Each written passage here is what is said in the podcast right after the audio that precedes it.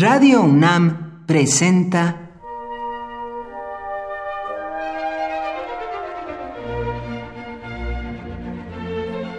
Cuaderno de los Espíritus y de las Pinturas por Otto Cázares.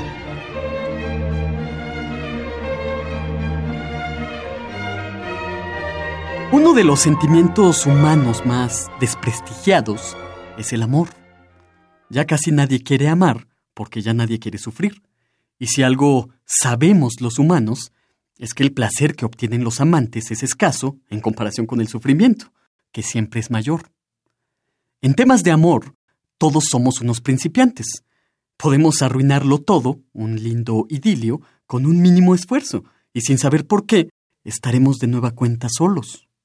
En temas de amor, la experiencia rara vez se traduce a sabiduría.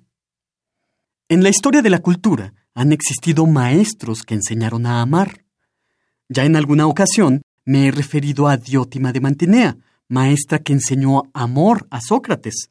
Y por supuesto que Jesús de Nazaret, San Francisco, entre otros, fueron maestros cuyo magisterio era amoroso.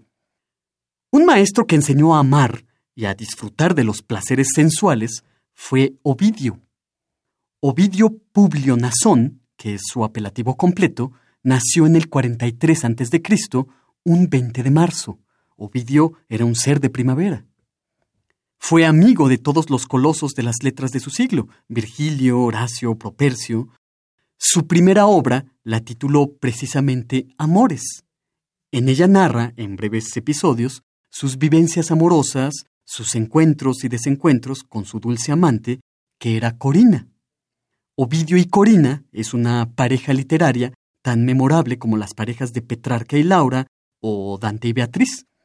Como poeta del amor, Ovidio emprendió la escritura de un ciclo formado por cuatro obras que escribió antes de cumplir los 40 años de edad.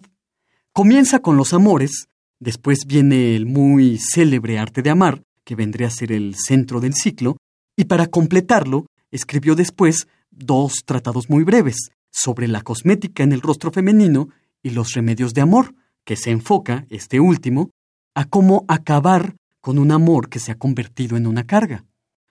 Todo el ciclo, de los amores a los remedios, es una especie de progresión del hallazgo mismo del nacimiento del amor hasta los consejos de cómo olvidar a la persona que alguna vez se amó.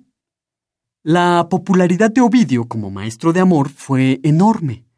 De esto es indicio los versos ovidianos escritos en las paredes de los frescos de Pompeya, la ciudad romana de lujo y de orgía, que, junto a imágenes pintadas de parejas en el acto sexual, hay escritos unos consejos y unas instrucciones de Ovidio para mejorar el desempeño sexual.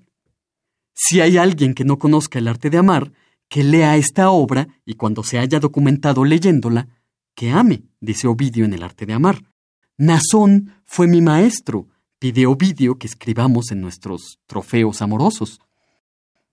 Parece ser que los maestros de amor incomodan mucho cuando prodigan sus enseñanzas. Cuando Ovidio tenía 52 años, recibió la orden del destierro por parte del emperador Augusto.